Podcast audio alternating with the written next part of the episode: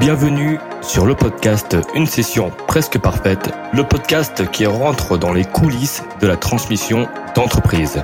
L'objectif Aller à la rencontre de dirigeants qui ont vendu ou qui ont tenté de vendre leur entreprise, mais également échanger avec des avocats d'affaires, des investisseurs, des conseillers en session d'entreprise pour obtenir toutes les clés de réussite d'une telle opération. Je suis Eliade Samoun et je suis conseiller en session et financement d'entreprise. Bonjour euh, à toutes et à tous. Aujourd'hui, j'ai le plaisir de recevoir Jérôme Casteble, associé au sein du groupe Concorde, qui va nous parler de la mise en place d'une vendeur due diligence, donc une VDD, et euh, également des retraitements euh, à faire dans le cadre d'une session d'entreprise, donc pour la, la, valorisation. Bonjour Jérôme. Bonjour, bonjour Yann, bonjour à tous. ravi de participer à ce podcast. Euh, Jérôme, c'est un plaisir euh, vraiment pour moi et euh, on va on va parler d'un sujet très intéressant donc sur les VDD et sur les retraitements à faire. mais avant ça, est-ce que tu peux nous parler de toi, de ton parcours et de ce que tu fais plus concrètement, s'il te plaît? Oui, bien sûr. voilà, je suis expert comptable, commissaire aux comptes. je suis associé et président du cabinet Concorde Groupe Vendôme, qui se situe à Lyon et qui a deux antennes à Lyon et à Paris et à, à Angers. On, intervient sur tout l'arc vendéen, Île-de-France jusqu'en Rhône-Alpes. Euh, on a trois métiers, euh, qui est l'expertise comptable, l'accompagnement, l'audit, commissariat au compte, et le conseil financier. Conseil financier avec aspect en intervention sur l'évaluation, euh, tout ce qui est audit d'acquisition côté euh, cédant ou acquéreur, et euh, du restructuring côté amiable et procédure collective. Et aussi, on fait des, on fait des missions de DAF partagé, surtout pour des startups, des PME qui sont en forte croissance, qui veulent euh, grossir, qui veulent euh, croître ou acheter des sociétés. Me concernant, donc je suis expert comptable et commissaire au compte. J'ai commencé ma carrière à Lyon en faisant des expertises comptables euh, plutôt orienté sur des PME avec des euh, profils de croissance externe, de, de financement et de cession. Ensuite, j'ai intégré le cabinet euh, PricewaterhouseCoopers, PwC, pendant trois ans, où je faisais des audits d'acquisition et des audits de des. Et ensuite, j'ai rejoint un beau cabinet qui est Excellence Audit et Conseil. Euh, J'intervenais en faisant des audits, des audits d'acquisition, du restructuring ou de l'évaluation. Et euh, enfin, euh, j'ai participé à la croissance d'un petit cabinet qui s'appelle BCRH, où euh, je suis directeur en audit. On est passé de trois personnes à plus de 20 personnes. Et en accompagnant un associé qui a créé un beau cabinet qui spécialisait surtout sur les sociétés cotées. Voilà. Pendant tout ce laps de temps, j'ai développé une expertise en évaluation, en audit d'acquisition et en restructuring. Et je suis heureux de pouvoir accompagner aujourd'hui des entrepreneurs dans leurs projets de cession d'acquisition. Bon, parfait. C'est en gros, tu es le couteau suisse euh, du dirigeant et des entrepreneurs. Oui, si on peut le dire. Ouais, euh, j'achète, j'achète cette définition. bon bah c'est top et bah, justement, euh, on va parler donc du thème, bah, c'est la session d'entreprise.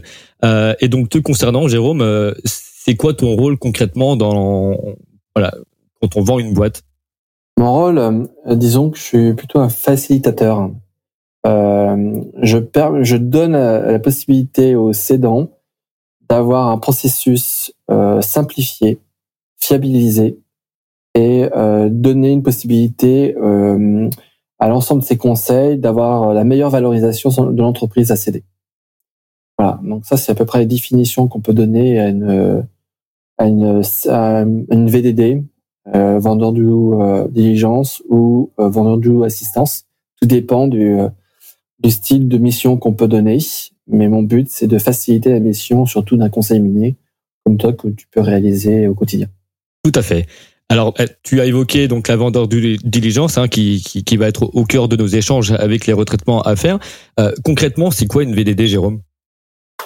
Une VDD, c'est quoi? Euh, C'est d'écrire les principaux agrégats et les particularités du business model euh, de la société, ça résulte euh, d'écrire euh, une démarche d'audit bien cadrée, bien encadrée, euh, avec un data pack donc qu'on peut communiquer aux, aux acquéreurs, Euh, ce n'est pas simplement une, une présentation comptable, c'est plutôt une analyse complète de l'activité euh, afin de, de, donner des KPI, afin de donner de, de sécuriser même l'opération, afin de donner euh, des, des, idées même aux acquéreurs sur le potentiel de la société, euh, de montrer en fait la force, les forces, éventuellement les faiblesses, et euh, de montrer réellement quels sont les retraitements à employer sur aussi bien sur les BIDA, c'est un terme anglo-saxon, donc c'est sur le BE, euh, ou sur l'endettement net euh, qu'on pourrait réaliser. Euh, dernier point, la VD, ça sert aussi à accélérer le processus de cession et ça donne un gain de temps significatif sur le processus. Et dernier point, comme j'ai expliqué, ça mmh. permet d'optimiser la valorisation. Euh, c'est la VDD sert à, aux, aux, cédants et à ses conseils de sécuriser en fait euh, ces aspects de retraitement qu'on va pouvoir euh, aborder après. Tout à fait. Disons que cet ensemble de, de points, c'est euh, c'est ça, c'est ça mon job, c'est de donner une sécurisation sur le processus. Très bien, merci Jérôme de, de ta réponse. Alors, tu, alors justement, euh, on, on vient à la, à la, question suivante sur le, euh, la raison qui, qui, pousse à faire une VDD, parce que pourquoi faire une VDD quand on peut se contenter euh, d'un audit d'acquisition euh, classique hein, que, que, que l'on peut voir euh, oui. sur des, des, des, processus de session classique. Donc, pourquoi faire une VDD Dans quelle démarche en fait? C'est une bonne question. Disons que tout dépend de, de, du profil de l'entreprise et du besoin. Si l'entreprise est très bien gérée, euh, avec un bon expert comptable, un bon commissaire en compte, et que euh, l'activité est assez simple, des fois on n'a pas besoin d'une VDD. Euh, le conseil mené prépare bien la documentation, fait une bonne data room, donc une documentation disponible pour l'acquéreur. Des fois, on n'en a pas besoin. Mais des fois, euh, on a peut-être besoin euh, pour faciliter l'opération et vu qu'il y a du beaucoup de, un peu de secret dans ce processus, on a besoin de d'une personne, d'un auditeur, d'une personne comme nous, euh, de faciliter l'opération. Donc il y a des data packs, donc mmh. c'est un fichier Excel où, qui, qui, qui explique tous les angles de, de, de présentation comptable de la société euh, qui sont communiqués. Donc ça, c'est lors d'une vendeur de assistance. Mmh.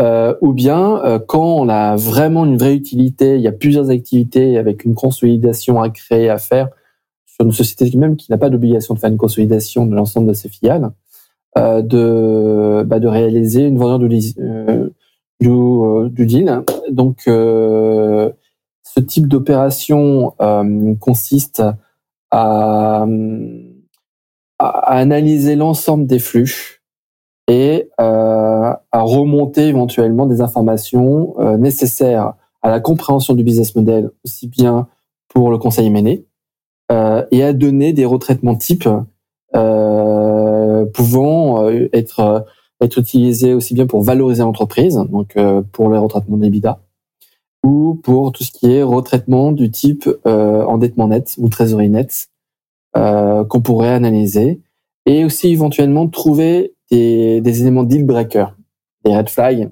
ouais. que que qu'un auditeur peut trouver. Donc côté auditeur financier. Euh, afin éventuellement de déblayer ce, terrain, anticiper les problèmes et euh, donner le meilleur euh, meilleure euh, possibilité d'une opération de la réussite et au meilleur prix. Voilà. Alors, à, à, euh, qui est à l'initiative de... Ah, excuse-moi, je t'ai Jérôme, je t'ai coupé. Non, non. Euh, qui est l'initiative de ce, de ce, de ce, de souvent c'est euh, le client euh, peut se sentir euh, avoir le besoin d'être assisté euh, par une tierce personne mmh. qui n'est pas le conseil la boutique Eméné. Euh, la boutique Eméné peut avoir besoin en disant j'ai besoin d'être assisté par un auditeur financier pour sécuriser l'opération. ou bien quand on parle comme d'une certaine taille de groupe, hein, comme des ETI, des belles PME, euh, on veut un processus bien encadré, bien bien formalisé. On fait appel à des avocats euh, qui font des VDD euh, type juridiques, fiscaux mmh. et sociaux ou de stratégiques. On peut faire appel à un cabinet de stratégie. Et aussi, bah, souvent, euh, le pierre angulaire de, de ce type d'opération, c'est l'audit financier qui synthétise un peu tout ce qu'il y a besoin de voir dans les comptes financiers. Merci beaucoup euh, de, de, cette réponse, Jérôme. Alors, euh, Qu'est-ce qui est pris en compte Alors, ah, pardon, ah. je dirais dernier dernier point. Ah oui, tout à fait. J'ai oublié. non, mais t'inquiète pas. Qui sont non dans la plupart des cas, on, on, est là pour pour des opérations intermédiaires. Hmm. Souvent le cas, en la majorité des cas, c'est important. Euh, pour moi, c'est important, ça sécurise aussi l'opération et ça défend au maximum le, le cédant. Euh, on pourrait aussi parler de, du business model et de la rentabilité. Euh, euh il faut éprouver en fait la, la rentabilité, donc il faut, faut l'expliquer. Euh, donc euh, souvent, on a un besoin de d'expliquer de, les flux financiers, le business model, les activités différentes. Mmh. Donc, euh, et là là-dessus, euh, il y a un besoin de documentation et c'est souvent sur des opérations d'LBO, de MBO. On peut aussi faire appel mmh. à une VDD. Voilà. Et les principaux interlocuteurs qu'on pourra avoir, ce sont des fonds euh, qui euh, initient une session de, de participation, ou bien euh, un entrepreneur euh, qui souhaitent euh, lever des fonds, euh, un groupe industriel aussi qui a, mmh. qui a, besoin de structurer une opération. Voilà. Tout à fait. Et c'est vrai qu'on le voit souvent euh, dans les opérations peut-être un peu plus complexes que d'habitude, hein, les OBO ou, les LBO. Bien sûr. Alors, qu'est-ce qui, qu'est-ce qui est pris en compte dans la réalisation d'une VDD plus concrètement? Enfin, de, de, de quels éléments tu as besoin? Qu'est-ce que tu vas regarder plus précisément? Comment c'est structuré en fait une VDD si tu devais euh, voilà, euh, faire un, un, un, schéma classique, une table de matière, je sais pas comment on pourrait appeler ça, mais euh, voilà, comment c'est structuré concrètement? Euh, On peut on peut donner une chronologie de l'opération, okay. euh, mais les premiers éléments qu'on a besoin, c'est déjà comprendre le business model.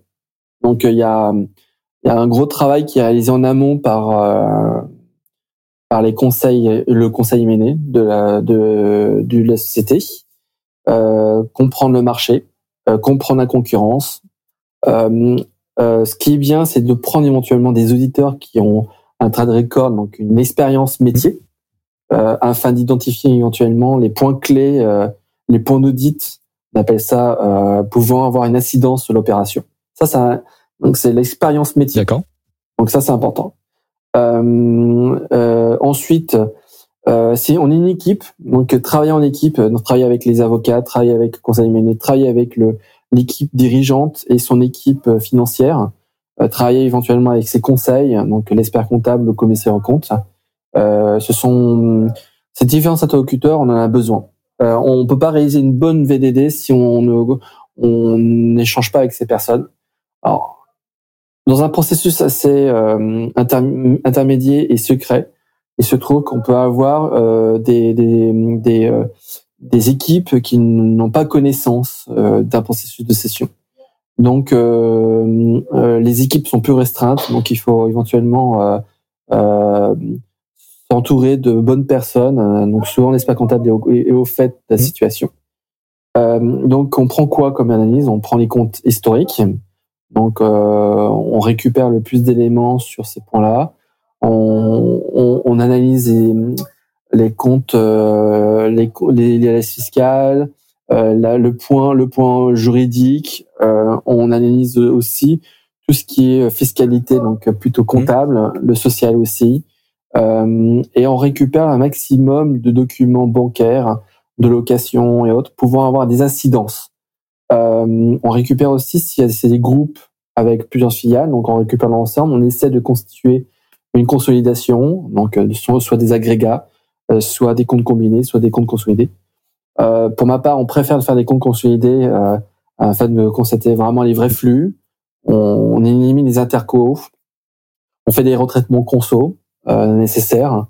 on prend éventuellement les travaux déjà réalisés par les experts comptables et éventuellement on, s'adjoint de, des expériences du commissaire en compte euh, qui a une mission aussi très réglementée, mais en échangeant avec lui, avec euh, avec ses équipes, on peut trouver aussi des, des points de faiblesse euh, qu'il faut comprendre et il faut éventuellement aussi présenter euh, dans du, du, bon côté, mais expliquer euh, éventuellement les points pouvant avoir une incidence sur la présentation. Voilà. Et ça, il y a beaucoup d'interviews, beaucoup d'analyses. Euh, Donc on commence par quoi? Bah, On commence par un kick-off meeting. Donc il y a des échanges réguliers entre le management et le conseil mené. On intervient sur place, souvent. Euh, on a une procédure du Q&A, donc de questions-réponses, euh, de d'entretien, de réunions. Après, euh, on émet un rapport. Voilà. Et ce rapport-là, euh, il y a un débrief entre le cédant et, et le conseil mené. Euh, on échange. Euh, suite à ça, on, on, donne notre rapport et après, on ouvre ce rapport-là à un processus d'audit d'acquisition. Très bien. Et, ça, dure combien de temps, euh, donc euh, en gros, pour pour faire une, une bonne VDD Alors ça va dépendre du, du projet, j'imagine, et, évidemment. Mais... Ça dépend du projet, ça dépend de la taille, ça dépend aussi de la période d'intervention. Donc par exemple, on intervient en, en mars, euh, entre février et mars, avril, c'est idéal parce que souvent les comptes, bah, on, on, on, utilise les comptes clos de l'exercice, donc euh, si, si c'était le groupe clôture au 31 décembre, c'est plutôt idéal. Donc là, on peut, on peut intervenir vite parce qu'il n'y a pas de, de, de revue de, de, situation intermédiaire. On appelle ça en anglo-saxon en current mmh. trading. Et on fait pas aussi d'analyse de, l'atterrissage potentiel. Donc ces points-là, euh, plus on, on va loin sur la date de clôture, et plus ça peut prendre du temps parce qu'il y a beaucoup de, de choses à compléter dans une VDD. Euh, après, euh, tout dépend aussi euh, de s'il y a des filiales à l'étranger. S'il y a une multitude d'intervenants, ça peut complexifier en fait la récupération des données. Euh, et aussi, ce qui est important, c'est d'analyser la, la, qualité de l'information financière. S'il n'y a pas d'équipe en interne et que l'équipe n'est pas suffisamment étoffée, bah, ça peut prendre du temps. Au contraire, si l'équipe est bien étoffée, euh, que les comptes sont assez bien arrêtés, et la qualité de l'information financière est, est bonne, ça peut aller très vite. Donc, tout dépend en fait de, de l'environnement général de l'entreprise et, de son contexte. Ça peut durer entre deux à quatre mois, c'est ça à peu près? Enfin, c'est la fourchette. Ça euh, peut durer entre un mois et en un mois et trois mois. D'accord, ok, très bien. Voilà, mais plutôt euh, plutôt en tableau entre un et deux mois. C'est plutôt euh, bien compacté. Euh, et ça peut durer trois mois si c'est un processus assez long avec une période intercalaire. Très bien. Euh, alors justement, dans la VDD, tu as parlé, Jérôme, tout à l'heure de retraitement, donc euh, on, où on peut également dire normalisation. Comment, en fait, si tu devais définir ce, ce, ce terme, voilà, ça veut dire quoi, retraiter, normaliser certains agrégats? Disons que aujourd'hui, si on s'arrête simplement au, à l'aspect comptable de l'EBE, dit EBITDA ou de l'endettement net, on ne prend pas vraiment la réalité de, économique l'entreprise. La réalité économique euh, a, un sens. Disons que il y a souvent des retraitements qui sont faits, donc on retraite éventuellement en bas du, du PNL, donc du compte résultat, on met en résultat exceptionnel. Euh, on prend pas éventuellement des retraitements économiques euh, sur euh, des euh, sur de l'allocation, euh, éventuellement euh, sur la participation, sur des écritures purement financière et fiscale, disons par exemple le CIR qu'on peut remonter.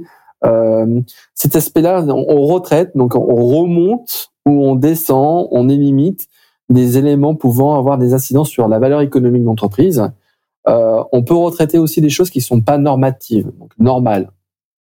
On essaye de donner quelque chose de d'assez basique dans une entreprise et lui dire bah là euh, elle est elle est gérée de façon exceptionnelle disons qu'un dirigeant qui se rémunère plutôt bien avec une forte rémunération euh, bah on peut le retraiter. Donc on peut abaisser cette rémunération donc euh, augmenter la rentabilité.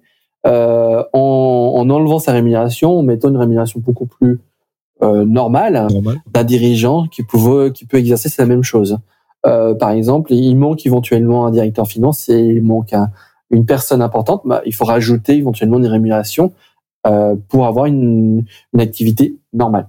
Donc c'est cette normativité qu'il faut analyser aussi bien sur l'EBITDA que sur l'endettement net. Voilà. Donc tous ces points-là, ce sont des retraitements. Donc il y a vraiment une vraie analyse financière, spécificité, et chaque entreprise, chaque activité a sa spécificité. Alors pour les dirigeants qui nous oui, bah, vas-y Jérôme, euh, je Pardon. Euh, bah, il faut il faut savoir aussi que la euh, une VDD c'est pas une due diligence. Euh, financière. Mm. La, la, petite subtilité, c'est que c'est assez compliqué de faire une VDD parce que on, on, on présente à des tiers un document qui peut être jugé. Et donc cet aspect-là de jugement et d'analyse demande à ce que l'auditeur ait fait son travail en toute indépendance, en toute objectivité, et qui n'est pas euh, lié à, une réussite ou pas d'opération. Et ça va permettre surtout à, au cédant et à l'acquéreur d'avoir euh, un tableau de l'état des lieux d'entreprise. Et euh, côté acquéreur, bah, le but c'est de trouver éventuellement, par le biais d'un audit financier d'acquisition, de diligence financière, quels sont les aspects pouvant avoir un impact sur la valorisation et donc éventuellement abaisser la valeur de l'entreprise euh, qu'on souhaite acheter ou euh, éventuellement trouver des éléments pouvant avoir un impact euh, futur qui est aléatoire ou indécis pouvant impacter la constitution d'une GAP, donc une garantie actif-passif, ou bien analyser des points de performance potentiels que peut aussi relever une VDD. C'est un point important parce qu'on peut se poser la question. Bien sûr. Bah, merci beaucoup de le préciser, Jérôme. effectivement, ça a son importance. Euh, alors, est-ce que tu peux justement nous donner des exemples, bah, euh, ce que tu vois principalement quand tu fais des, des VDD, donc les principaux euh, retraitements que, que tu as eu à faire et, et que tu continues de, de faire, euh, et nous donner leur impact sur la valorisation, sur les bidas. Comme ça, les dirigeants qui nous écoutent euh, peuvent mieux comprendre ou peuvent déjà anticiper ce sujet plus facilement. Oui. Alors, je vais je vais utiliser mon ma double casquette d'évaluateur, d'évaluateur, d'auditeur pour euh, côté acquéreur et côté cédant. Euh, je vais revenir sur la base, c'est que euh, ces retraitements vont vous permettre d'avoir euh, un agrégat permettant d'utiliser pour faire une valorisation d'une entreprise. Euh, donc, dans la valorisation d'entreprise, il y a, il y a la valeur d'entreprise. Mmh. On, on, a plusieurs méthodes maîtres qui sont utilisées. Ce sont des comparables de boursiers des comparables de transactions et éventuellement des DCF. Voilà, DCF, discount cash flow, euh, flux d'utilisation euh, futur de la trésorerie, euh, qui sont utilisés pour valoriser une, euh, une entreprise. Euh, et on réalise pour ça un agré on, utilise un agrégat qui est l'EBITDA normatif ou l'EBIT, euh, qui est le résultat d'exploitation. Euh, après avoir utilisé ça, on utilise, on calcule l'endettement net, pour la trésorerie nette. Euh, et ces deux sommes, ces deux agrégats qui sont la valeur d'entreprise et l'endettement net, on obtient, on obtient la valeur des fonds propres, des capitaux propres. Et donc, en réalité, c'est la valeur des titres, la valeur de l'entreprise dans sa globalité. Donc, premier, premier axe de retraitement, l'EBITDA. L'EBITDA, euh, qu'est-ce qu'on utilise souvent? Donc, euh, c'est souvent la rémunération. La première chose qui tombe, mm. c'est on regarde quelle est la rémunération du dirigeant et éventuellement tous ces surcoûts. Euh, éventuellement, on peut avoir des coûts cachés et donc il faut les relever. Il faut les analyser. Il faut les analyser sur toute la période de, de, de l'analyse, euh, permettant en fait de, de, de les retraiter en, en négatif. Euh, ensuite, savoir s'il y a euh, euh, s'il part, donc si le cédant euh, part, euh, dans ce cas-là, il faut analyser quel, quel, est le coût de son remplacement. Donc ajouter une rémunération d'un manager. Ça c'est le deuxième deuxième point de, retraitement. Troisième point de retraitement, éventuellement, c'est euh, ça peut être les crédits beaux. Donc tout ce qui est euh, location. Alors c'est un petit aspect aussi euh, euh, pouvant avoir euh, un aspect aussi bien sur l'EBITDA que sur l'endettement net. Euh, disons que vous avez une ligne qui s'appelle loyer mmh. euh, de crédit beau. Euh, bah, on enlève. Donc ça améliore euh, le, l'EBITDA. Et par contre, en échange, bah, il faut rajouter un amortissement qui n'est pas dans l'EBITDA et une charge d'intérêt financière qui n'est pas non plus dans l'EBITDA. Donc disons que ce retraitement améliore fortement en fait la présentation euh, des comptes l'agrégat. Euh, si on va plus loin, il y a aussi euh, les, locations financières. Euh, bah, ça, on pourra l'aborder plus loin, mais c'est les FRS 16. On pourra aborder ça plus pour après. Et on, dans l'endettement net, on rajoute un emprunt. Un emprunt équivalent en fait au coût d'acquisition de ce crédit, crédit bail et qu'on met normalement à l'actif en IMO. Donc la personne qui va l'auditer, bah, il fera qu'il fasse attention de bien faire les retraitements. Le retraitement dans le, dans le compte résultat, le retraitement dans le bilan, donc euh, constituer un actif euh, qui, qui est immobilisé, qui est amortissable, et une dette, hein, une dette financière, euh, qui est retraitée bien entendu dans l'endettement net. Euh, autre retraitement possible, la participation. Alors attention, messieurs, dames, euh, entrepreneurs, euh, si vous avez la, la, bonne idée éventuellement de créer des petites sociétés, multitude de petites sociétés euh, de moins de 50 salariés, de pas avoir en se disant, bah, j'ai pas besoin d'avoir un, un comité d'entreprise, donc euh, aujourd'hui c'est un CES. Euh, bah, disons qu'aujourd'hui la doctrine dit que bah, faut attention qu'il n'y ait pas une entité économique globale. Euh, et nous on analyse cette analyse fait que euh, on regarde si euh, euh, la société ou le groupe constitué n'a pas d'obligation sociale à ce sujet. Donc, un, quels sont les types de retraitement bah, Il y a une participation à calculer. D'accord. Donc, il y a beaucoup d'entreprises qui se qui dit bah en fait on fait une optimisation, mais nous en tant qu'auditeur bah, on dit bah en fait la normativité on devrait le payer, donc on le calcule. Euh, donc ça ça ça va dans, dans, le, dans, le, dans le scope de la rémunération des salariés. D'accord. En plus, euh, ce point-là est assez particulier. Et en plus, il y a des coûts euh, annexes euh, liés à la création de CSE groupe.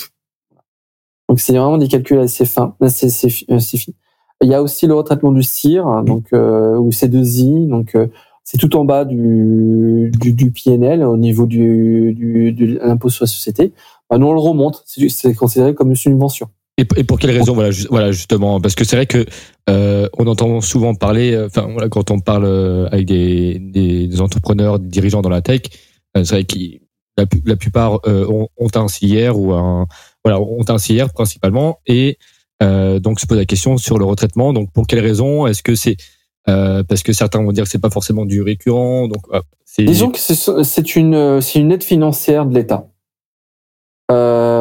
Et pour euh, alors dans, dans la mécanique euh, comptable, il y a deux façons de d'analyser le ces aides financières. euh, et euh, les dépenses de recherche développement. Soit on laisse directement en charge, soit on active. Euh, dans les pays anglo-saxons, on laisse tout en charge. Euh, dans les pays un peu latins, type la France, on, active ces charges de, de R&D, sauf les sociétés qui réalisent comme de beaux résultats bah, ils préfèrent directement mettre euh, ces charges one shot pour éventuellement bon baisser au maximum l'impôt. Il y a deux, deux, deux, il y a deux écoles.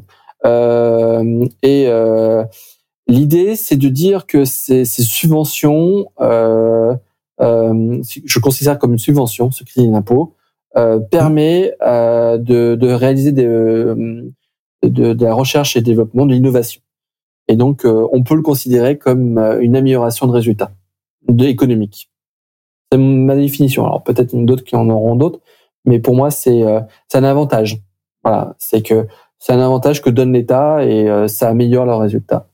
Euh, il y a d'autres éléments à prendre en compte aussi, donc sur les bidas, mmh. ça peut être les la, les loyers.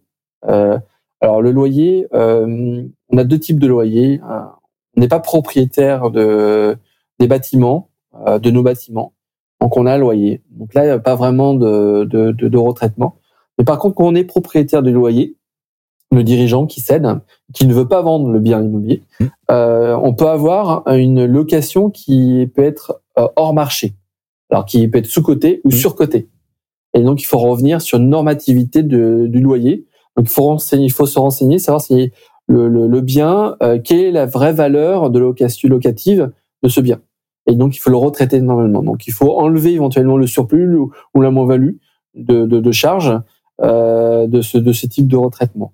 Euh, que peut-on avoir comme type de, de retraitement euh, on, on, a on peut avoir euh, une sous-estimation euh, des, des produits constatés d'avance, euh, des charges constatées d'avance. Donc c'est souvent le, on, souvent dans, dans le BTP, mm. dans le dans le, dans le bâtiment, on peut avoir des, des écritures de cut-off de fin d'année et tout dépend de la de la la fiabilité financière, de la qualité financière, mmh. euh, ben on, on, a des dirigeants qui avancent plus rapidement euh, la comptabilisation de chiffre d'affaires ou oublient de comptabiliser euh, des charges.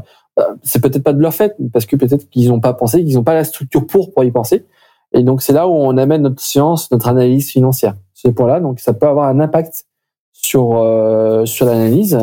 On a quoi comme type de type de type de dépenses publicitaires? Mm. Euh, dépenses de commerce, de, de, de, de, de commercialisation. Euh, on dit bah voilà, les deux dernières années, je sais que je vais vendre et euh, donc je vais minorer en fait mes dépenses pour améliorer ma rentabilité. Bah ça, il faut faire attention parce que le, euh, les acquéreurs, bah, ils sont assez sujets de, ils sont assez attentifs. En plus, quand on sait que cette activité euh, demande une forte dépense de, de, de publicitaire, bah, il faut regarder bah, quelles euh, ces cinq dernières années, euh, quelles étaient les dépenses qu'elle a réalisées en moyenne. Et si on voit qu'il y a une sous-dépense, bah, bah, on, on, rééquilibre pour avoir une dépense normale. Euh, dépenses d'honoraires, euh, est-ce qu'il y a une dépense d'honoraires récurrente mmh. ou non récurrente ou exceptionnelle? Euh, Il y a par exemple des indemnités de non-concurrence, de licenciement. Euh, il y a des litiges qu'il faut analyser. Euh, par exemple, les dirigeants ils sont assez optimistes sur un, litige, sauf que durant l'audit, euh, donc euh, durant la VD, on se retrouve que bah, qu'il y a un jugement qui être contre entreprise et qui va avoir un impact financier, donc il faut le prendre en compte. Donc tous les événements postérieurs à l'exercice pouvant avoir un impact négatif, il faut le prendre en compte, mais aussi positif, bien entendu. Et tous ces aspects-là, bah, il faut les prendre. Donc il faut cocher des cases, euh, savoir aussi s'il y a des managements de fees, euh, groupe, euh, il faut les retraiter. Euh, sous-effectif, pareil. un dirigeant ne renouvelle pas le poste d'un DG ou d'un directeur financier, d'un directeur comptable ou d'un comptable ou d'un commercial, et il en a besoin. Et il se dit bah tiens, je vais améliorer ma rentabilité de cette façon. Mais en fait non. Pour avoir une, une structure normale, bah, il faut dépenser, il faut, faut avoir ces dépenses-là dans ses comptes.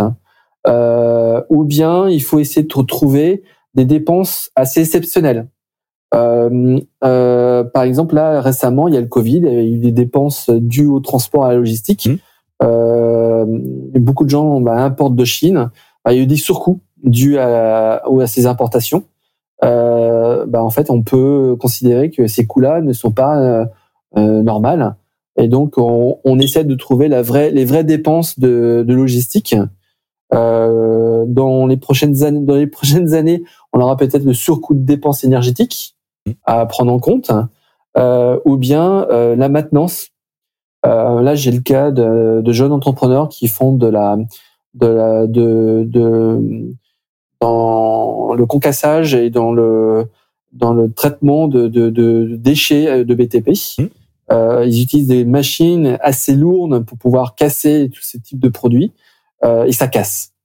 Euh, et euh, bah, le, le cédant bah, n'a pas souhaité euh, euh, réaliser de, des entretiens assez efficaces. On se retrouve avec du matériel vétuste et donc il faut prendre en compte ces points-là dans, dans les différents types de retraitement dans, sur l'EBITDA. Euh, Est-ce que je peux parler aussi de l'endettement net? Ah, ben, euh, avec, avec grand plaisir.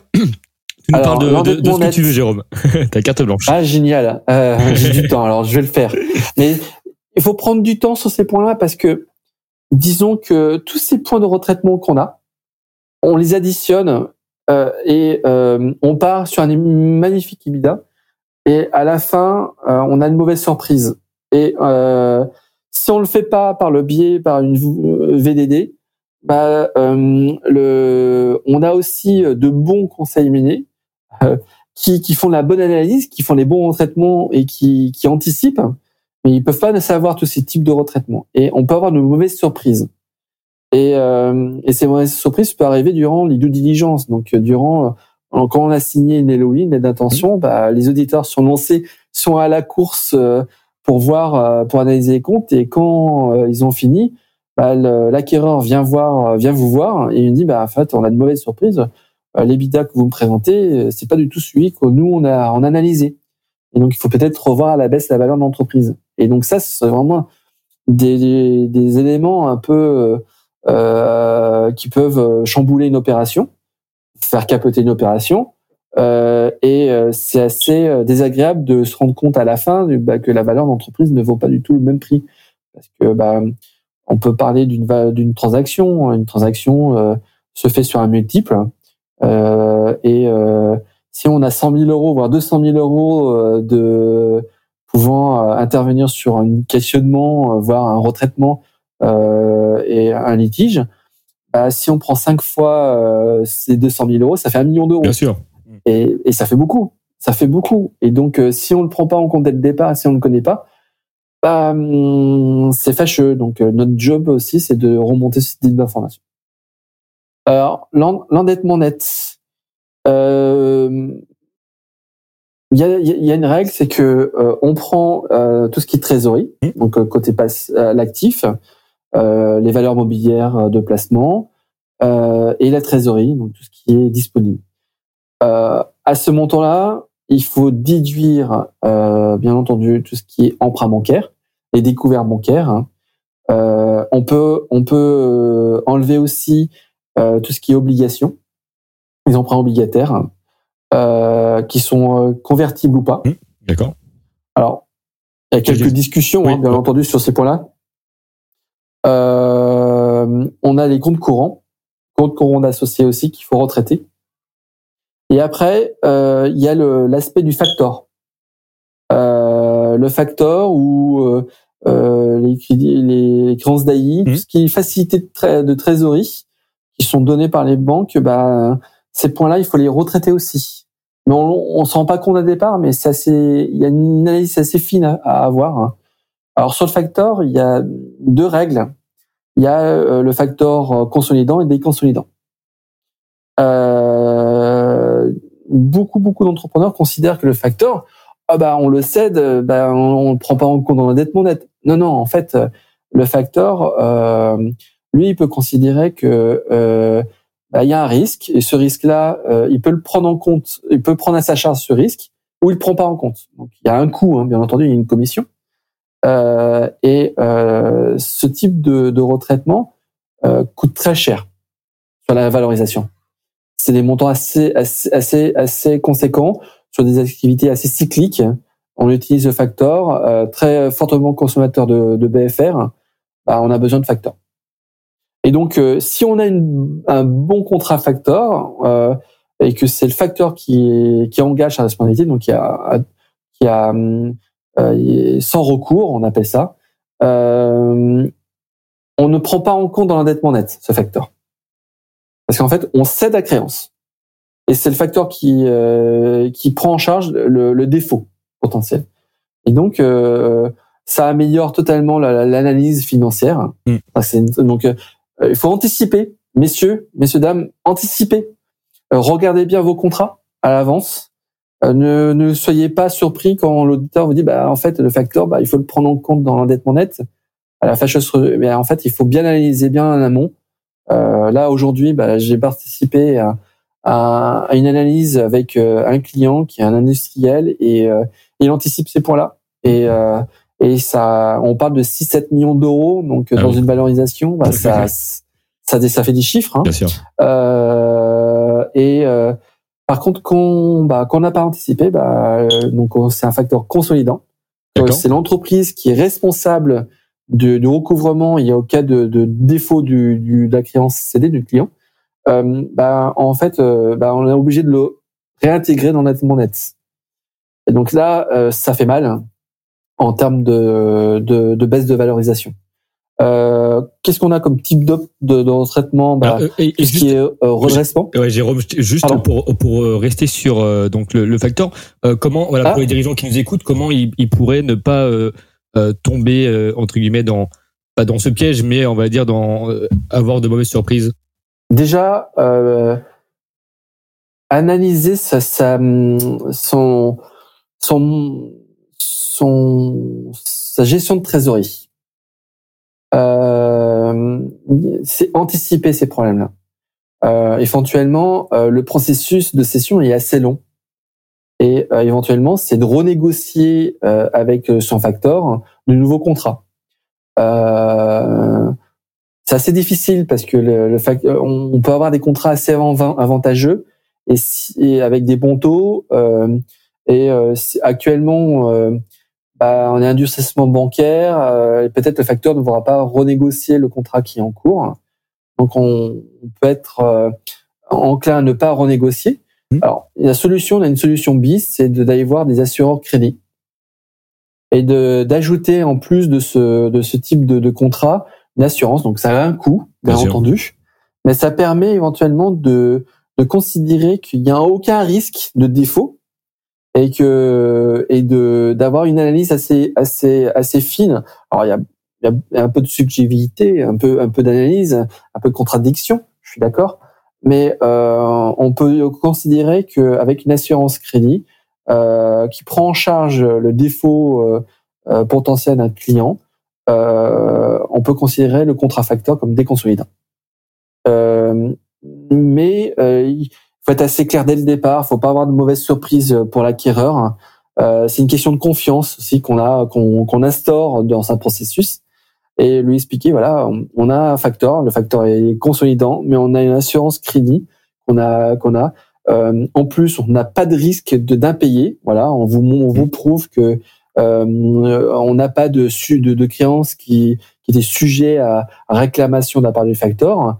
Et euh, la bonne foi montre que bah, on le retraite pas.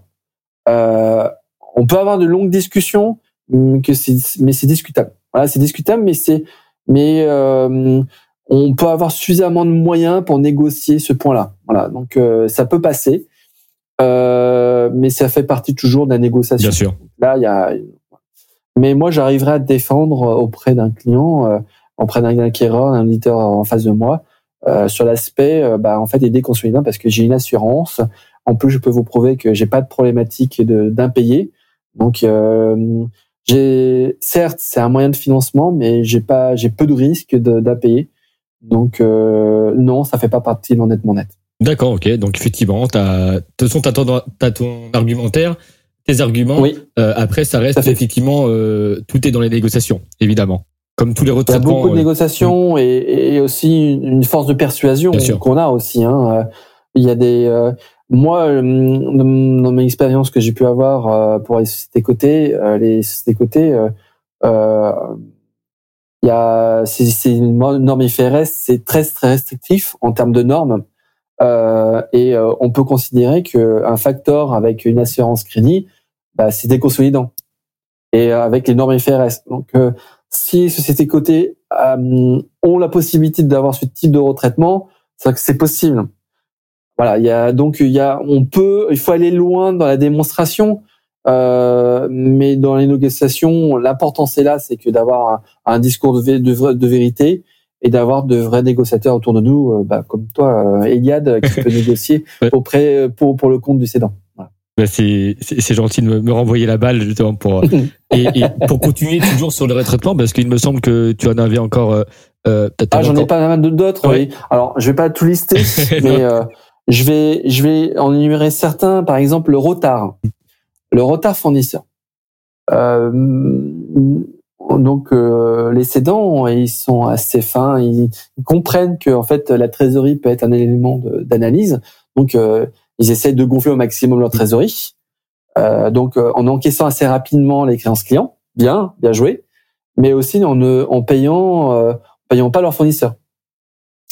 Et donc, euh, il y a des lois en France, loi LME, euh, des lois, des, des, conventions dans certains métiers, par exemple dans l'agroalimentaire, dans, le BTP. Euh, et il y a, des dérèglements moyens qui sont applicables, 45 jours. Et euh, si on considère qu'il y a des factures fournisseurs qui sont pas payées de plus de 60 jours ou 90 jours, dépend en fait de l'aspect, ben on est obligé de les retraiter de les retraités dans, dans, dans l'endettement net. Euh, il y a aussi euh, l'aspect des litiges en cours. Alors, ça a un impact endettement net et ça a aussi un impact sur les bidas. Euh, sur la rémunération du personnel non versé. Pareil. bah, en fait, il y a certains salariés au cadre. Je dis bah écoute, hein, je te paye pas. ça va améliorer ma trésorerie. J'ai belles primes. Bah, je laisserai éventuellement l'acquéreur payer. bah non, en fait, l'auditeur le verra. Ce genre de choses. Sachez une chose, c'est que quand l'acquéreur fait appel à des bons auditeurs, tous ces aspects-là seront vus et analysés. Et donc, ce seront des éléments contre vous. Donc, plus c'est vu tôt et euh, au préalable, donc euh, bah, le gain d'humidité, et plus on anticipera ces petits aléas, puis des agréments. Euh, L'intéressement sur les exercices en cours. Donc, en fait, on, peut avoir une, un stock d'intéressement qu'on n'a pas qu'on n'a pas payé, bah, en fait, euh, et qu'on va payer au bout de cinq ans. Euh, bah, en fait, il faut les il faut les prendre en compte. la participation. Alors, ah, je parlais de participation, mais il y a aussi l'indemnité de fin de carrière, les IFC, la PIDR. Ça, c'est la provision des indemnités de fin de carrière. Euh, euh, en France, euh, ce sont des engagements hors bilan. Alors, euh, tout comme les crédits beaux, ce sont des engagements hors bilan. Euh, les IFC ont la possibilité de les comptabiliser ou de, les, de, mettre une information en annexe. D'accord. Euh, et ces points-là, donc, ce sont des dettes futures, et donc on, le retraite dans l'endettement net. Euh, vous avez aussi euh, des avances à compte fournisseur ou à fonce ou à compte client. D'accord. Ces points-là aussi peuvent être retraités dans l'endettement net. Euh, la dette IS aussi, la dette euh, on peut considérer que ça doit, faire partie de l'endettement net. Donc, euh, il y a, hum, il y a les dettes, fournisseurs d'immobilisation aussi, on peut les retraiter. Euh, on peut retraiter euh, les dividendes à payer. Ah. ah. euh, dividendes versés à, à, recevoir ou à payer. Euh, souvent, on n'y pense pas. Euh, et ça, j'ai eu quelques mauvaise aventure pour euh, pour des cédants euh, qui n'ont pas pensé. Nous, on a fait les audits d'acquisition et on va vers eux. On dit bah oui, bah vous avez prévu de vous verser 500 000 euros de dividendes. Euh, bah il faut le remettre dans l'endettement net. Ah bah non, en fait, si en fait, c'est en réalité, vous êtes décidé de vous verser ces dividendes-là. ça va essayer en moins la trésorerie de l'acquéreur et donc bah ça va en moins donc de la valorisation. Et donc il faut faut y penser. Donc on peut pas avoir euh, les deux à la fois. En plus d'avoir en plus un trésor et en plus le verser. Donc euh, euh, qu'est-ce qu'on pourrait avoir d'autre? Les capex. Ah. Ouais, justement. Voilà, c'était ma prochaine question parce que c'est un, un élément aussi qui est important et qui est vraiment. Je te laisse me poser la question. Oui, bien sûr. Ah bah très bien, merci beaucoup. Alors Jérôme, est-ce que tu peux nous parler des retraitements sur le capex? Donc là, qui pour le coup va impacter davantage les bits, enfin qui va impacter plutôt les bits que les bidas. Donc euh, voilà, est-ce que tu peux nous parler euh, plutôt du, capex et des, retraitements à faire? Oui, tout à fait. Alors, de toute façon, je, redonne encore la définition euh, si les gens nous écoutent. Ouais, exactement. Tu fais bien. Les, bits, c'est le, résultat d'exploitation, et l'IBIDA, c'est c'est l'excédent brut d'exploitation. Aujourd'hui, les évaluateurs aiment bien évaluer avec l'IBIT on évoquera ce point-là plus tard, euh, je pense, euh, avec les IFRS 16. Mais euh, le capex, donc c'est quoi? Ce sont des dépenses qu'une entreprise doit réaliser pour subvenir à l'exploitation d'entreprise, donc qui vont en immobilisation. Et ces capex, une entreprise en a besoin pour euh, un pour euh, entretenir ces machines, entretenir euh, son bâtiment, entretenir éventuellement renouveler un parc de machines ou un parc de véhicules pour des commerciaux ou, ou plein d'autres choses. Et, et, et, ce capex, il y a beaucoup d'entrepreneurs qui disent bah en fait pour optimiser ma trésorerie, je vais pas dépenser. Je ne veux pas.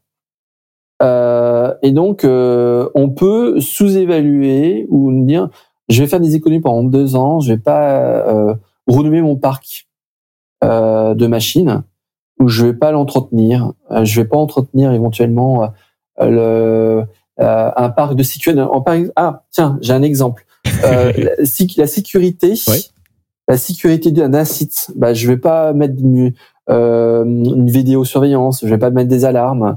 Euh, C'était ces petits points-là, donc c'est 50 000 euros, 100 000 euros, mais cumulé, ça fait comme des montants. Euh, ou alors, euh, je vais pas dépenser sur des, euh, points de réglementaire. Euh, par exemple, une société dans l'agroalimentaire doit avoir un bassin, doit avoir une cuve de rétention. Et euh, souvent, des entrepreneurs, bah, ils l'ont pas. Ils ont, ils font ça, ils bricolent, pas parce qu'ils ils, sont de mauvaise foi, mais parce qu'ils n'ont pas le temps ou parce que bah, ils savent pas comment faire, ou là, ils sont pas du tout au courant. Mmh.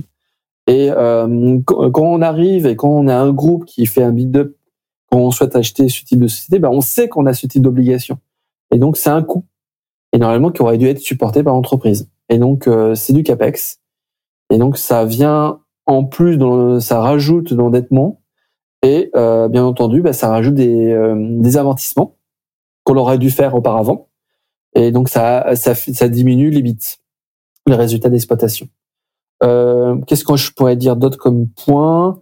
Euh, Les coûts liés à la mise en place de réglementaires non respectés, contribution patronale des stocks options, euh, avance remboursable. Mmh. Ah, petit point yes. euh, qui va être sujet à discussion. Euh, ça va être les euh, les OR et les PPR. Ah voilà, juste avant. Euh, et euh, les PGE, le PGE. Est-ce que ça rentre ou non dans l'endettement net? Très bonne question et très bonne réponse que tu vas formuler par ailleurs. Alors, il faut savoir une chose, c'est que l'Union européenne n'a pas permis à l'État français de réaliser des aides d'État. Euh, les dettes d'État, c'est de constater des, euh, des prêts euh, dans, les fonds propres. Mais on peut considérer qu'il y a des quasi-fonds propres. Les quasi-fonds propres, on peut considérer que les OR ou les PPR peuvent être des quasi-fonds propres. Alors, c'est sujet à discussion. Il y, a, des écoles assez strictes mmh non, on ne veut pas. Et là, il y a une vraie discussion dure sur ces points-là. Euh, Aujourd'hui, il n'y a pas de vraie doctrine, donc je vais être assez assez vigilant dans, mon, dans ma définition. Mais euh, euh, quand on sait que euh, les, la PPR, euh, il y a peu de risques euh, et que s'il y a un défaut, bah, souvent, bah, c'est l'État qui prend en charge. Donc, on peut considérer que c'est du quasi-fonds propre. C'est cet aspect-là de caution, de cautionnement en, cas de défaut d'entreprise, qui est une prise en charge de défaut.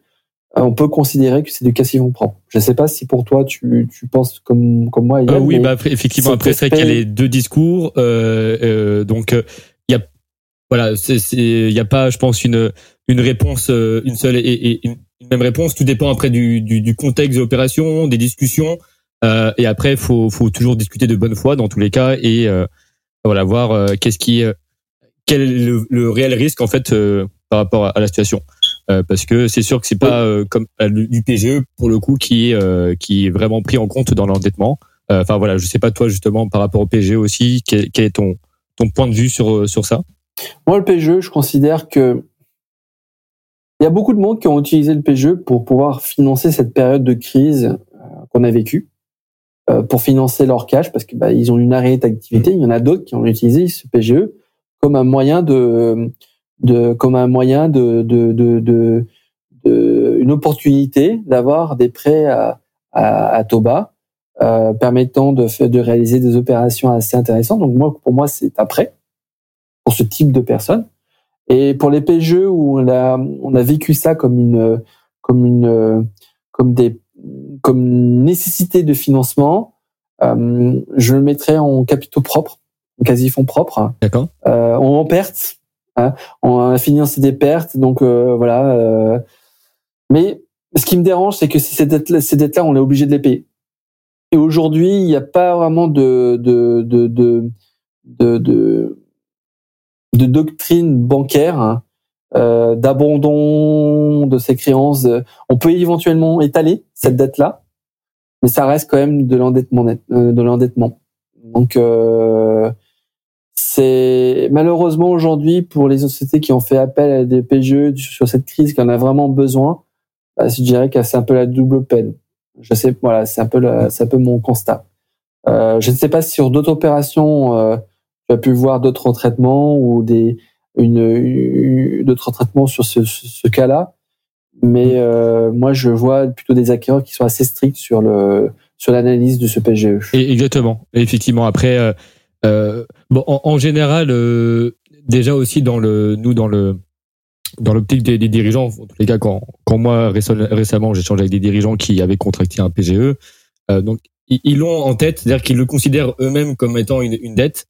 Euh, donc déjà il y a ce côté psychologie, ils, ils, ils ont ils, se posent même pas la question, euh, bah non, euh, c'est pas. Donc euh, pour le coup, voilà, ils en sont ils en sont euh, conscients, ils ont ils sont lucides sur la situation et ils savent qu'ils vont devoir le rembourser à un moment donné. Donc la question sur le retraitement de l'endettement ne se pose pas pour eux. En revanche, évidemment, il y a, y a d'autres d'autres qui vont avoir un, un discours contraire, mais euh, voilà, le, c'est surtout de, de justifier en fait que ce n'est pas de l'endettement ou au contraire que c'est de l'endettement. C'est bien. Alors, c'est, je vais tirer un peu la ficelle, euh, si tu me permets, sur ce point-là, c'est que euh, c'est vrai que on peut avoir des des dossiers où on essaye d'aller très au-delà de ce qui est présentable. je veux dire que euh, on, peut avoir une présentation de d'une VDD. Mmh. Alors là, je pense qu'on a eu déjà une discussion à ce sujet, euh, Yann. Il y, a, des il y a des il y a des des parties prenantes qui considèrent qu'on ne parle que des bidas, euh, que ce qui est des beaux retraitements et on laisse à l'acquéreur de faire les bonnes recherches. Mmh. Et que ce type de recherche, euh, bah, s'ils trouvent, bah, tant mieux pour eux. S'ils trouvent pas, bah, tant mieux pour nous. Voilà, donc c'est un peu euh, à, cherche, à, à, chasse au trésor. euh, et pour l'endettement net, il y a hum, deux écoles aussi. On considère sur une VDD qu'on on ne présente pas l'endettement net. D'accord. Et on laisse à l'acquéreur de faire son propre jugement. Euh, et d'autres qui préfèrent euh, présenter l'endettement net euh, avec tous les retraitements afin euh, d'éluder tous les problèmes et euh, que qu'il n'y ait pas de sujet de surprise qui peuvent apparaître durant la discussion. Euh, quand on a un processus assez euh, restreint, court, bah en fait on montre tout et on dit au, au potentiel acquéreur, bah voilà, il n'y a pas il a pas de surprise, il n'y a pas de loup. on a vraiment retraité de façon de façon assez stricte toutes ces opérations. Donc il y a il y a plusieurs écoles, il y a plusieurs stratégies qu'on peut avoir assez offensives, défensives, mais c'est vrai que euh, tout ce que je dis, c'est que bah, euh, tout dépend de votre euh, de votre opération, de, du, du, du rythme imposé, ou si vous avez un, conseil mené assez offensif, assez assez rude, assez dur, on peut avoir telle stratégie plutôt assez assez audacieuse en, termes de présentation, et d'autres qui disent non, en fait, on a du temps et, et on sait que la valeur de l'entreprise vaut, vaut, le prix et qu'on n'a rien à cacher. Euh, et euh, ça va même plutôt être un, un bon point pour nous sur la valorisation d'entreprise. Donc euh, voilà, il y a plusieurs aspects à prendre en compte. Très bien, merci beaucoup Jérôme. Effectivement, tu l'as très bien, très bien souligné. donc il y, a, il y a toujours, il y a souvent deux écoles. Il n'y a pas une seule et, et même et même façon de penser sur les retraitements. Évidemment qu'il y a des retraitements qui paraissent évidents, d'autres ça reste sujet aux négociations. donc c'est toujours important d'anticiper ce, ce, tel, ce, tel, sujet. Et tu as parlé aussi, donc, tu as beaucoup parlé d'endettement parce que c'est vraiment un point très important. Euh, en face de l'endettement, il y a la trésorerie. Alors comment, euh, le, le, pas la trésorerie, il y a la trésorerie, mais euh, on, on, parle souvent de BFR, euh, donc qui va impacter la trésorerie. Mais comment on retraite le BFR C'est une vraie question, ça aussi. Alors, euh, pour ceux qui sont concernés et qui vont écouter ce, ce podcast euh, parmi mes clients, ils vont rigoler, ils vont rire. Et pour ceux qui vont qui vont écouter, bah, je vais pas prendre je vais pas prendre langue de bois. Voilà, je vais je vais être franc. Euh, le BFR, euh, c'est un vaste sujet. Euh, on l'analyse sur la pour des raisons de saisonnalité mmh. aussi. On, on, analyse aussi pour se dire est-ce que j'ai ma trésorerie nette? Est-ce que j'ai besoin d'avoir un, un minimum de trésorerie pour financer mon activité? Et je le prends pas en compte dans mon endettement net. Voilà. Euh, donc euh, par exemple, j'ai une entreprise qui a qui a plutôt beaucoup de trésor, peu de, peu de retraitement d'endettement net. Mmh. Euh, et, euh, et là, euh, on peut se poser la question. Je dis bah en fait, euh, c'est trop beau. En fait, il faut un peu diminuer éventuellement cette trésorerie nette pour pour pour garder un petit peu un petit mou euh, pour pas que l'acquéreur bah, achète toute la trésorerie. Il faut laisser un peu de trésor, de trésorerie mmh. dans l'entreprise pour bah, se financer. Donc c'est voilà, c'est la petite définition que je donne. Il y a hum, plusieurs plusieurs euh, définitions qu'on peut avoir, c'est trouver une, un BFR normatif. Hmm. Alors là, hmm. on va rentrer sur une discussion assez longue. Qui pourra faire l'objet d'un seul euh, podcast. euh, euh, je pense que on, on, Joker, non mais je, je, vais être assez assez franc, c'est beaucoup de cédants ne souhaitent pas aborder ce sujet parce que ça peut être une usine à gaz. Hmm. Excusez-moi du terme, mais euh, je, je et euh, difficilement euh, défini, euh, la définition est difficile à, à, à, traiter ou à, à mettre sur un document. Donc les avocats s'arrachent les cheveux pour pour ce type de point. Même pour un, un conseil émené, c'est compliqué. Euh, on souhaite pas l'aborder. Mmh. Euh, pour l'acquéreur, bah, c'est important de, de, de l'analyser, savoir quelle est, euh, quelle est la trésorerie et qu'est-ce que j'ai besoin de trésor pour financer mes neuf premiers mois, mes cinq premiers mois, mes six premiers mois, euh, et donc j'ai pas envie de le payer. C'est très ce BFR normatif. Euh, et euh, souvent, on paye des auditeurs pour calculer ces, ces, ces, aimants ou en, en in fine, bah, on les utilise pas parce que bah, jamais personne n'est d'accord sur la définition ou sur le résultat. Et donc, euh, il faut bien le faire. Il faut que tout le monde soit d'accord sur la définition pour que l'utilisation du BFR normative euh, bah, impacte l'endettement net, je pense. Voilà. Bon, parfait, c'était très clair et, très synthétique. Euh, voilà, on a très très bien compris ce, point d'intention. Dans tous les cas, c'est euh, c'est surtout que tu fasses prendre conscience aux dirigeants que tous ces sujets-là, parce que mine de rien, on, tu as évoqué beaucoup de retraitements et chaque société a ses spécificités. Donc euh, vous pouvez être euh, sujet à euh, tout ou partie de, de ces retraitements euh, possibles. Alors pour, pour, conclure sur la partie VDD, Jérôme, quels sont les avantages, les inconvénients de mener à, à, bien un tel processus de voilà de de vouloir mettre en place une VDD L'avantage, c'est sécuriser l'opération donner des bases concrètes de valorisation de l'entreprise, euh, étudier euh, le business model et donner euh, suffisamment d'infos euh, euh, pour la constitution d'un info mémo assez détaillé et euh, pour que l'acquéreur puisse comprendre la vraie valeur ajoutée que, que peut avoir l'entreprise lors de l'acquisition, mmh. ce que ça peut amener comme valeur, comme comme comme comme comme gain supplémentaire euh, Quels sont les, les le potentiel euh, Parce qu'on peut faire une VDD aussi sur le business plan. Bon, on n'a pas parlé de business plan, mais on peut étudier aussi le business plan euh, et donner une, une, une, donner une analyse sur sur ce point-là. On n'a pas évoqué ce point-là. Donc euh, c'est la fiabilité, la sécurisation, euh, gain de temps et euh, la valorisation de l'entreprise. Ça c'est les points assez euh, assez flagrant sur euh, l'utilisation du VDD. Euh, L'inconvénient du VDD, ça coûte, ça peut coûter.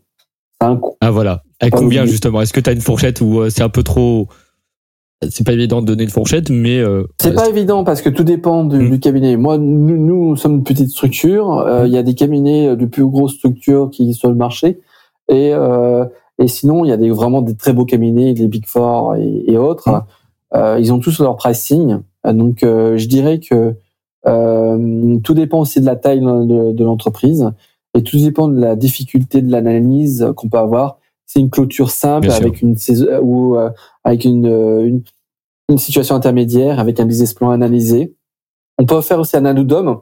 Il y a un coût complémentaire on peut avoir. Un addendum, c'est quand on fait un atterrissage qui n'est pas étudié dans la VDD, euh, bah, l'acquéreur le, peut demander une analyse sur euh, l'atterrissage ou une clôture post euh, post VDD. D'accord. Et donc on peut réaliser une mission complémentaire. Euh, et donc je vais répondre. Une VDD, ça ça se chiffre entre 30 et 80 000 euros. Et euh, pour une taille, pour une société qui est une petite, une petite PME, une PME moyenne, c'est entre 30 et 60 000 euros. Voilà, tout dépend de, du, du travail à réaliser, euh, de, de la taille du groupe, est-ce qu'il y a une conso ou pas, euh, voilà. Et tout dépend aussi de, des focus qu'on souhaite réaliser. Bien sûr. Donc, euh, ça a un coût, faut pas l'oublier, mais euh, ça vous sécurise énormément votre opération de ne pas avoir de mauvaises surprises. Comme je l'ai dit tout à l'heure, par exemple, on s'est pas rendu compte qu'il y a des dividendes, bah, vous avez 500 000 euros en moins, on l'a pas anticipé, on, on, a fait peut-être le mauvais choix, bah, ça va, bah, voilà, c'est c'est le coût, le coût, l'avantage d'une VID peut être vite euh, comblé par euh, l'analyse d'un bon retraitement. Bien sûr. Donc, euh, on, et souvent, une bonne VID, ça vous permet de trouver des, des gains euh, et d'augmenter la valeur de l'entreprise. Faut pas l'oublier. Euh, la principale difficulté de l'exercice d'une VDD, c'est l'anticipation des attentes et critiques des acquéreurs potentiels. C'est d'être exhaustif pour donner un nombre de questions. Euh, c'est d'optimiser les données financières présentes, euh, mais et de donner une objectivité euh, de l'audit. Mmh. Euh, un audit également euh, à charge est indispensable. Donc, c'est-à-dire que d'être indépendant dans notre dans l'audit, harmoniser l'information entre l'infomémo euh, réalisé par un cabinet M&A et la VDD. Et enfin, c'est faire un suivi de current trading après envoi de notre rapport aux acquéreurs, donc faire un addendum. C'est les principales difficultés qu'on peut réaliser sur un audit. Bah c'est parfait. Euh, euh, alors, euh, ça, ça, ça, va en partie répondre à la prochaine question sur bah, déjà les, les, erreurs à éviter justement dans la valorisation de l'entreprise, parce que c'est le sujet principal aussi de, de la VDD. Donc, voilà, quelles sont les erreurs? Les erreurs, c'est le factor, l'analyse du factor. Euh, c'est bien expliquer en amont le client qu'il faut pas qu'il joue sur les dérèglements. D'accord. Fournisseurs, les différentes dettes qu'on peut avoir. Euh, J'ai pas parlé tout à l'heure aussi du passif fiscal et social qu'on peut avoir aussi. Euh, avec la crise, bah, il y a eu beaucoup d'entreprises qui ont utilisé euh, ce délai de règlement. Mmh. Euh, bah, ça va aussi dans l'endettement net. Donc c'est ces petits, ces petits, euh, petites erreurs à, à, ne pas commettre en considérant que ça fait pas partie de l'endettement net. Non, erreur, ça fait partie de l'endettement net. Sur l'EBITDA, euh, euh, euh, ce que je disais tout à l'heure, c'est la constitution euh, d'un petit groupe, euh, donc d'un CSE groupe. c'est de ne de pas prendre en compte éventuellement des litiges en cours dans les euh, éventuellement de ne pas prendre en compte euh, le, le cut-off, donc la bonne réalisation d'une césure d'un exercice. Donc faire attention que qu'on n'avance pas trop le, la facturation mmh. euh, qui aurait dû être réalisée bah, l'exercice suivant. Euh, ces petites choses qu'on souhaite éventuellement améliorer au maximum le, le, le résultat, bah, ça peut être à, à contresens et ça peut faire perdre euh, un point important dans une négociation que vous pouvez donner à un conseil mini, c'est la confiance. Mmh. Plus la confiance règne sur un processus de négociation, et plus vous avez la possibilité d'optimiser votre vente et d'avoir une valorisation assez forte. Et moins l'acquéreur a confiance, et puis va chercher des choses, va me dire, bah, oh, il est où, il est où le problème? Euh, Est-ce que je vais, je vais, je vais est-ce qu'on va me voler? Je vais utiliser des termes euh, non châtiés, mais plutôt on va me voler? Est-ce que je suis, c'est voilà, c'est tous ces aspects-là, il faut anticiper. L'anticipation est le mot clé et, euh, et travailler en équipe. Euh, merci. Euh, c'est alors à nouveau, tu tu t'anticipes toujours des questions, Jérôme, mais parce que tu, tu réponds très bien aux, questions et c'est très clair. Euh, alors, pour revenir justement sur les, les, conseils que tu pourrais donner, euh, voilà, pour un dirigeant qui souhaite vendre, justement une PME, voilà, parce que c'est souvent une PME de taille intermédiaire aussi qui aurait besoin, enfin, qui, oui. qui peut souvent demander à faire une VDD, mais voilà, de, de façon générale, les conseils que tu pourrais donner à un dirigeant qui envisage de vendre. Alors, je vais prendre euh, plusieurs cas, mais avec, des cas concrets que je vis aujourd'hui. Des cas où euh, on toque à la porte en disant voilà, je souhaite vendre mon entreprise. Euh, moi, je, suis, je, répète, hein, je suis un conseil financier qui a une spécialité, c'est l'audit. Mm. Euh, donc, euh, venez pas me voir pour vendre votre entreprise. je suis pas la bonne personne.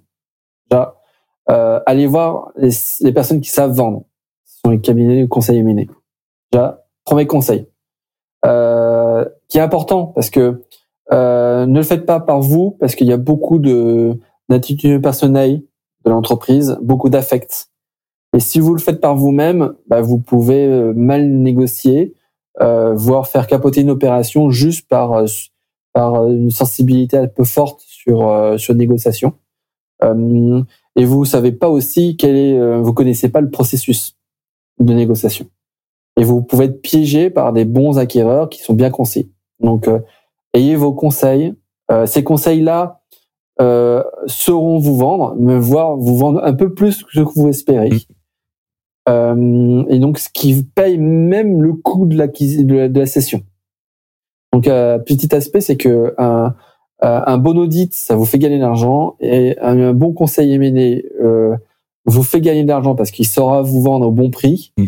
Et euh, vous et sera rémunéré sur ça à la réussite. Et n'oubliez pas aussi, c'est les avocats, euh, faites-vous par aussi accompagner par des bons avocats qui savent faire aussi une bonne vente. Euh, donc moi, mon cas concret, c'est que donc j'ai deux cas. J'ai euh, un entrepreneur qui vient me voir et je, je souhaite vendre. Oui, d'accord. Euh, euh, comment je fais? Déjà, un, il faut anticiper. Êtes-vous sûr de vendre? Donc, La hmm. bonne question, c'est est-ce que vous voulez vraiment vendre? Est-ce que vous voulez vraiment vous faire diluer? À quel prix? Euh, donc il faut, faut, savoir valoriser l'entreprise, mm. vous permettant de dire bah, combien je vais pouvoir en retirer et, euh, et combien je vais être relué, donc euh, euh dilué plutôt. la dilution aura un impact sur votre possession capitale. tous ces aspects-là, faites confiance au conseil mené parce qu'il saura bien vous conseiller. vous, au, départ, vous pouvez vous dire, bah, je veux vendre. Bah, en fait, non, je vais rester au capital et je vais faire un obo. Donc, mm. euh, bah, en fait, vous pouvez faire ce type d'opération. Ou alors, bah non, en fait, je vais, euh, au lieu de vendre mon entreprise, je vais, je vais acquérir un fonds. Et tous ces aspects-là, un peu techniques, euh, bah, un conseil mené saura euh, au préalable analyser votre structure, votre projet, et vous donner les bons axes d'orientation de votre projet. Quand vous souhaitez de vendre votre entreprise, vendre une entreprise, ça dure 18 mois sais pas si tu hmm. partages cette ah, c'est exactement ça. C'était entre un. Oui. Ah, tout à fait. C'est euh, oui, tout à fait. ça. Euh, et euh, on part, on part sur euh, une, une, idée. Je veux vendre. Je veux ouvrir mon capital. Et donc, il y a, y a une approche psychologique qui est important. il faut se faire accompagner. Euh, psychologiquement aussi, hein, c'est parce qu'on cède nos entreprises, on, on accueille de nouveaux actionnaires euh, aussi. Mm. Euh, donc il y a une phase analyse, une phase préparation, d'anticipation, une phase documentation, une phase on va chercher les investisseurs, une phase négociation, une phase d'audit et une phase de, de fin de closing, une fin d'opération. Et toutes ces phases-là sont assez importantes et, chaque phase, chaque acteur, chaque conseil a son importance. Mm. Et donc, euh, ce que j'ai à vous dire, c'est euh, dans une session, euh, certes, ça a un coût, mais vous en gagnerez plus à vous faire accompagner que de vendre par vous-même parce que bah, vous pouvez mal vous vendre. Euh, vous pouvez perdre de l'argent aussi. Et donc, euh, mieux vaut euh, gagner une bonne somme. Mm et de pas avoir de problématiques et de bien vivre que de le faire par soi-même, d'avoir de, de mésaventures. Euh, aussi, avant de, de conclure, euh, excuse-moi, euh, j'ai oublié de te poser la question sur euh, le retraitement IFRS 16. Donc déjà, est-ce que tu peux nous expliquer ce que c'est l'IFRS 16 et pourquoi et comment on le retraite? Alors oui, ces cinq dernières années, il y a eu deux grandes réformes sur sur l'aspect réglementaire en France. C'est pour surtout pour les sociétés cotées. Mmh. ou les sociétés qui font, qui, qui publient des comptes consolidés et de façon volontaire qui utilisent des comptes euh, IFRS, donc les normes internationales. Euh, Aujourd'hui, euh, il y a les IFRS 15 et surtout les IFRS 16. 15, c'est sur le chiffre d'affaires.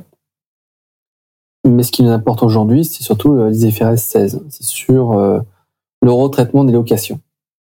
Euh, disons qu'aujourd'hui, euh, il y a, c'est difficile de comparer des entreprises euh, qui utilisent différents moyens de se financer euh, des opérations de capex. Euh, et des opérations de, de développement.